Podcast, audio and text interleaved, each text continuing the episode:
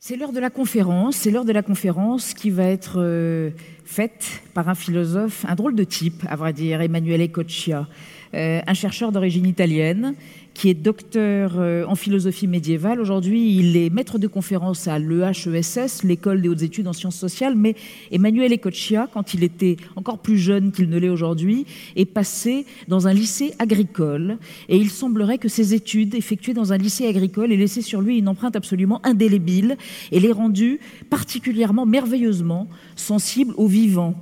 Coccia considère, euh, qui est l'auteur de trois livres, La vie des plantes, lauréat donc des rencontres de l'année dernière, et avant ça la vie sensible et le bien des choses, je pense que Coccia estime qu'il n'y a pas d'objet noble d'un côté et d'objet dérisoire de l'autre côté en philosophie. Tout est digne de réflexion et d'émerveillement, a fortiori tout ce qui concerne le vivant. Et Coccia considère que le végétal, qui est partout, euh, mais qui est nulle part dans la pensée, a été victime d'une sorte de scandaleux snobisme métaphysique. D'où la vie des plantes, une métaphysique du mélange, son ouvrage euh, qui a été récompensé, qui est publié chez Payot, que je, Rivage Payot, je vous incite à lire, et d'où la conférence d'Emmanuel Ecoccia sur qu'est-ce que la philosophie. Venez, allez, andiamo. Emmanuel Ecoccia. Là. Merci. Je suis désolé de vous informer que la question euh, formulée par les titres n'aura ce soir aucune réponse et restera un secret. C'est pas moi euh, qui, euh, c'est pas par moi que vous allez apprendre l'essence de la philosophie. Je passe les témoins au prochain lauréat. Donc il vous faudra attendre euh, un an de plus pour satisfaire votre curiosité. Je suis trop jeune pour vous livrer ces secrets et surtout, je ne dispose pas de l'éducation nécessaire pour les faire. Je n'ai pas fait des grandes écoles. Je n'ai jamais été ancien élève d'une école normale au sens littéral et figuré. J'ai un parcours scolastique et académique assez décossu et erratique, disséminé comme il l'a été entre différents pays, différentes écoles, et éparpillé entre disciplines qui n'avaient rien à faire l'une avec l'autre, de la théologie à la botanique, de la philologie latine à la haute culture, de l'entomologie à l'histoire du droit. Je ne saurais pas vous dire ce que c'est la philosophie. Je peux toutefois vous dire d'où, ou plutôt par où, à travers quoi, elle est rentrée dans ma vie. Je n'ai pas fréquenté les bonnes écoles, donc mon premier rapport avec elle n'a pas pris la forme d'une rencontre avec un maître ou un livre. J'ai toujours été un gamin impatient et très inquiet, et ce n'est euh, ni par une vision mystique, ce n'est ni la une vision mystique, ni la conversion face à un discours d'un sage qui m'y ont amené. C'est à travers une image que la philosophie s'est installée dans mon existence un peu comme un migrant venu d'un ailleurs dont je ne soupçonnais pas l'existence. C'est dans l'expérience rendue possible par une photo qu'elle s'est cristallisée, non pas comme une activité parmi les autres d'un sujet déjà constitué, mais comme la structure de toute relation au monde, la forme d'ouverture du moi à ce qu'il entoure, surtout à soi-même. La photo en question est une image en noir et blanc, jeunie par les temps. Elle représente deux petits enfants blonds qui gambadent et gigotent sur un pré. Les bébés doivent avoir à peu près un an car leur marche est très incertaine. L'un, habillé euh, avec un jean et un t-shirt blanc euh, à rayures noires, est juste au centre de l'image. Il regarde la caméra avec un air sûr et défiant, les bras écartés, comme pour mieux se balancer vers l'observateur. L'autre est derrière lui, d'un mètre ou deux, habillé quant à lui d'une salopette de jeans. Il semble s'efforcer de rejoindre les premiers le plus vite possible et comme sur les points de tomber au sol. Éloigné des deux enfants, sur les fonds à droite, une femme est assise et s'adresse à une autre figure qui reste en grande partie hors champ. Je n'ai aucune idée d'où euh, cette photo a été prise. Elle traînait à la maison euh, depuis mon enfance et elle était l'objet d'un exercice particulier pendant ces soirées étranges et surréelles qui relèvent désormais de l'archéologie du quotidien, qui s'écoulaient dans la contemplation d'images de famille, un feuilletant des albums photos ou un projetant des diapos. Je suis pas si jeune que ça. Mes parents, ma mère surtout, la gardienne des images de la mémoire domestique à la maison, la prenaient souvent dans ses mains pour nous expliquer et jouer avec nous une sorte de version inversée du jeu Qui était-ce Les deux enfants représentés étaient en effet moi et mon frère jumeau. Et si l'exercice était nécessaire, c'était parce que dans la réalité comme dans l'image, tout le monde nous confondait, nous-mêmes avant tous les autres. Pendant des années, j'étais habitué à répondre indifféremment à l'appel de mon euh, nom ou de celui de mon frère. J'étais, selon les occasions et les personnes, le vrai Emmanuelé, ou l'Emmanuelé qu'on avait confondu par être Matteo, ou le Matteo qu'on avait confondu par être Emmanuelé. Cette photo était censée avoir une fonction thérapeutique, celle de ramener à l'ordre identitaire dans nos esprits et enraciner ce même ordre dans une généalogie optique et morphologique très rigoureuse. Tu vois, tu étais celui-là, les visages ovales. Ton frère, par contre, a les nez aplatis. Alors, cette prosopographie visuelle de soi, malgré les nombres de fois que nous a été imposée, servait à peu de choses. À chaque fois, il fallait recommencer, se livrer à nouveau à cette herméneutique physiognomique un peu lemreusienne et un peu débile, faire l'effort de distinguer un visage de l'autre, de se reconnaître dans un corps plutôt que dans l'autre, d'ancrer sa mémoire dans des souvenirs clairs et distants. C'était un peu, si vous voulez, la célébration rituelle de l'impossibilité de ce que Lacan avait nommé les du miroir. Les regards de l'autre, au final, n'arrivaient jamais à toucher les moi. Malgré sa répétitivité, cet exercice m'amusait beaucoup, et justement à cause de son échec, de son échec à la fois désespérant et nécessaire. J'adorais me retrouver dans l'évidence de ne pas savoir qui j'étais. J'adorais me confondre avec l'autre et j'adorais surtout me cacher derrière l'identité de l'autre, notamment de celui de mon frère. Il y avait dans cet exercice quelque chose d'insaisissable et dénigrant que j'ai compris seulement plus tard, très tard parti de la maison pour faire des études, ayant quitté l'Italie très jeune, j'ai très vite oublié la photo et les curieux exercices spirituels dont elle était euh, euh, la plan et la carte. Jusqu'à il y a quelques mois, quand en rentrant chez mes parents avec ma fille, qui devait avoir à peu près le même âge que moi et mon frère dans cette image, j'ai remarqué cette photo, aujourd'hui encadrée, qui trônait sur les escaliers de leur maison. C'était pour moi une Madeleine à la fois très hilarante et très troublante. J'étais franchement surpris et diverti de voir qu'il était encore une fois impossible de retrouver et reconnaître mon visage à moi et exclusivement à moi, mon passé, mon enfance, et de ne pas pouvoir dire à ma fille, dans ces documents pourtant si faciles à lire, où je m'ai trouvé, dans quel des deux corps d'enfant j'étais en train de marcher. C'était troublant, même très troublant, car mon frère étant mort, c'était comme faire face encore une fois à l'impossibilité de partager visuellement nos destins, à faire les deuils nécessaires, à séparer clairement sa mort de ma vie. Comme si au fond, l'inconscient qui mêle tout était non pas dans les sous-sols de mon esprit, mais en face de moi, de n'importe quel autre humain, sous les soleils, trop visible, aveuglant. Je me suis longtemps interrogé sur la nature et l'essence de cet étrange désarroi quotidien, des l'actes les plus banals de l'autoconscience, je suis, que cette image avait transformé un exercice spirituel et un destin face à mes yeux. Et si on me demandait qu'est-ce que la philosophie, ma réponse, précaire, provisoire, serait celle-là. La philosophie, d'une certaine manière, n'est pas ou n'a pas été pour moi que la tentative d'étendre, répéter et surtout de radicaliser la sensation que j'ai toujours eue face à cette image. J'ai longtemps cru qu'il s'agissait d'un goût spécial pour les secrets. Et pourtant, dans cette expérience, rien n'était caché, rien n'était invisible. Au contraire, c'est l'exact opposé d'un secret. Tout est là, visible, et pourtant, personne ne peut savoir. Au mieux, tous en savent trop. Car les problèmes, ce n'est pas euh, ne pas savoir qui j'étais, mais s'est trouvé dans la condition de posséder tout d'un coup deux connaissances de soi, deux visages, et de ne pas savoir ou de ne pas pouvoir choisir entre ces deux connaissances ou ces deux visages. Euh, ce n'est pas l'expérience de l'impossibilité de dire moi, mais celle bien plus étrange et difficile à décrire de pouvoir dire au moins deux fois c'est moi. Ce n'est pas l'expérience de l'effacement ou de la disparition de la mémoire de mon enfance, mais au contraire, un dédoublement, la possibilité de l'assigner à un seul corps, l'impossibilité d'assigner à mon corps une seule âme. La philosophie a été pour moi tout d'abord l'intensité des livresses face à cet abîme, à la fois ontologique et moral, dérivé de cet excès de possibilités, toutes également légitimes, toutes également imprécises et surtout instables.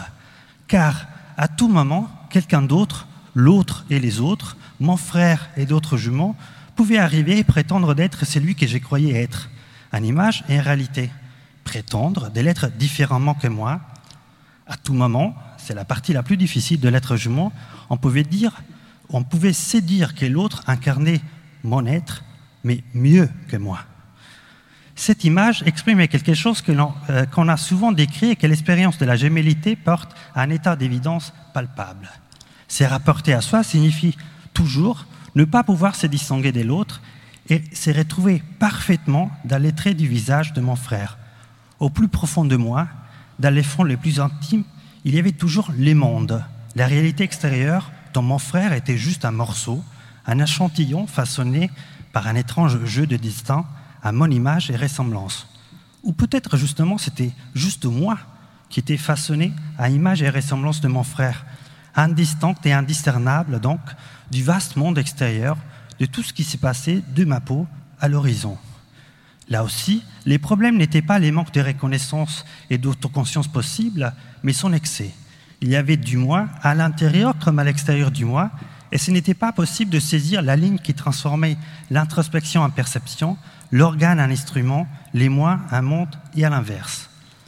L'abîme, en effet, n'était pas et n'est pas que cognitif, car il ne s'agit pas simplement de constater une aporie dans les mécanismes de la reconnaissance, ce qui était plus effrayant et enivrant était les constats que la vie qui était au plus profond de moi, au fond les plus intimes de mon être, celui qui ne cessait pas de m'engendrer, c'était exactement la même dans l'autre, génétiquement identique. J'ai appris seulement très tard que nous étions hétérozygotes.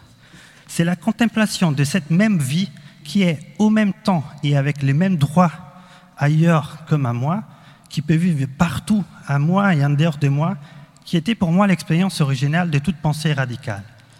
Mon corps et les corps de mon frère exprimaient exactement la même vie, donc euh, indéterminé, prostitué et omnivore, capable d'aller partout, de devenir n'importe quelle chose, de se métamorphoser à n'importe quel moi.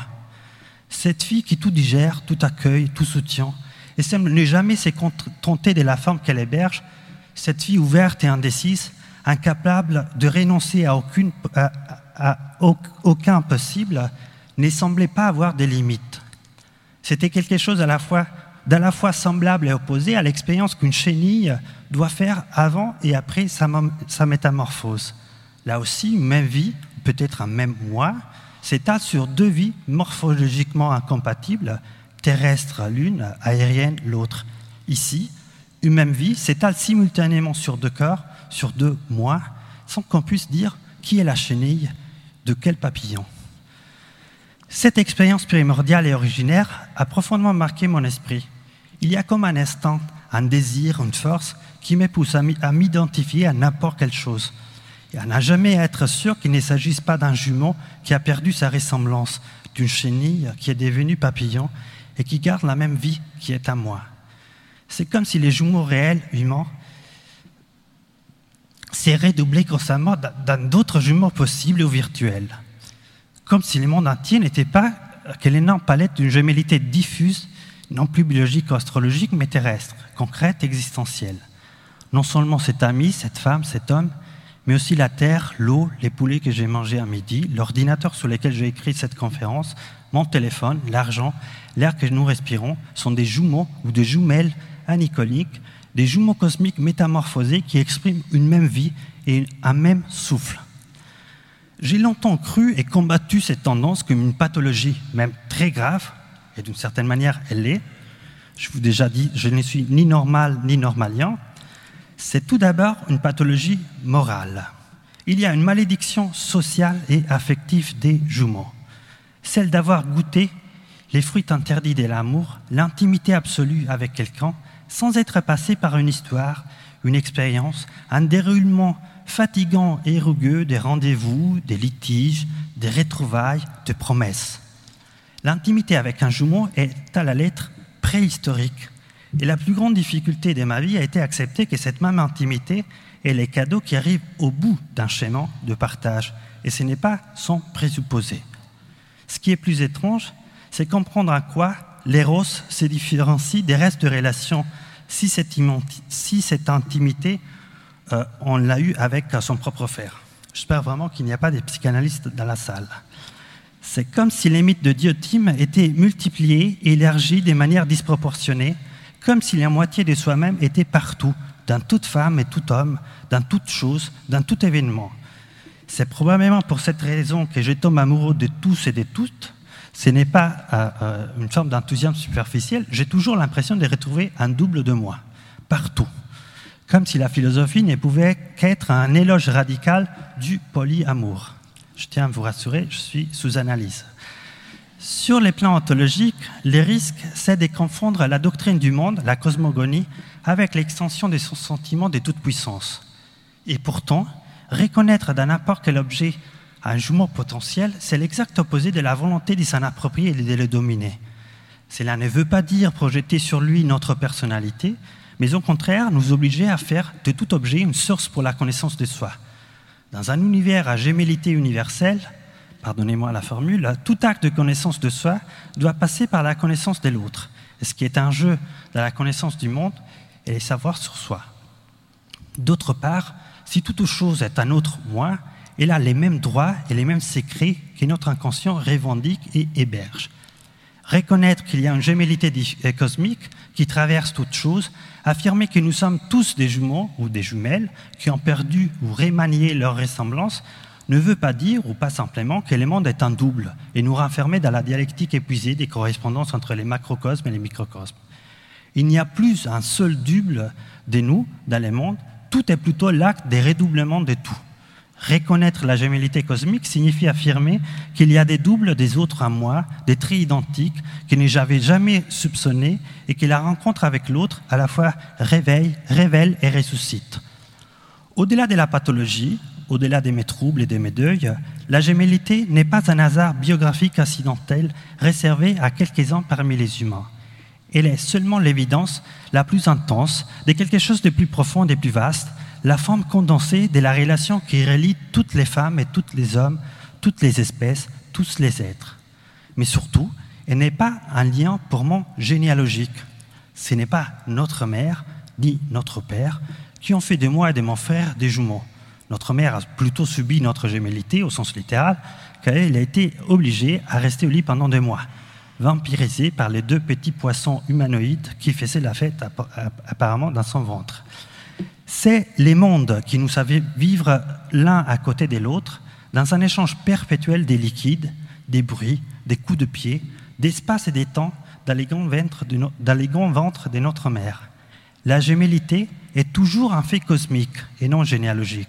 C'est au contraire quelque chose qui, comme un arrêt, un dysfonctionnement de la généalogie, son élargissement horizontal offrait des verticalités arborescentes qu'elle adore. La gémellité est surtout une pratique et pas un destin, quelque chose de plus proche au faire qu'à l'être. En effet, cet échange euh, qui, fait que l'un devient l'autre et que l'autre devient les mêmes est un mouvement beaucoup plus présent, incessant, répété de ce que nous imaginons. Il est le souffle de notre univers. Nous produisons de la gémellité en respirant, en inspirant tout ce qui est en face de nous, en les transformant en sang de notre sang, en nous hybridant constamment avec tout ce qui est en dehors de nous. La gémellité n'est pas les constants d'un partage de la même mère et du même père, mais une production extra-généalogique de consanguinité. Elle est l'art de devenir consanguin avec toutes les choses. Nous en produisons en parlant, car les mots que nous produisons sont à chaque fois nos jumeaux. Et en bouvant mes mots, vous devenez, au moins pour un instant, mes jumeaux spirituels à ces moments, personne n'arrive vraiment à se détacher de la pensée, exactement comme chacun de nous arrive à peine à se concentrer dans une boîte qui fait résonner la musique électro.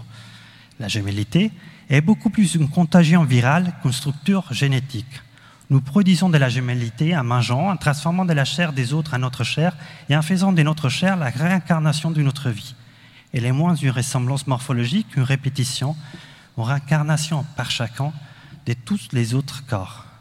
En tant que jumeau cosmique qui possède des milliers de doubles, chacun de nous contient en son corps l'écho des milliards d'individus d'espèces et d'époques différentes. En tant que jumeau cosmique, jumeau, jumelle cosmique, chacun de nous fait résonner dans chacun de nos gestes toute l'histoire du monde. C'est seulement pour cette raison, seulement parce qu'à chaque fois que nous disons je suis, nous faisons résonner tous les je suis des nos jumeaux et des nos jumelles dans l'univers, seulement parce que grâce à cette gémilité cosmique, notre conscience coïncide virtuellement avec le monde, que nous pouvons l'habiter. La philosophie n'est que la conscience de cette, au moins pour moi, n'est que la conscience de cette gémilité, cet amour des jumeaux et des jumelles disséminés dans le monde, qui ne cesse pas de découvrir qu'ils sont beaucoup plus que juste deux. Merci.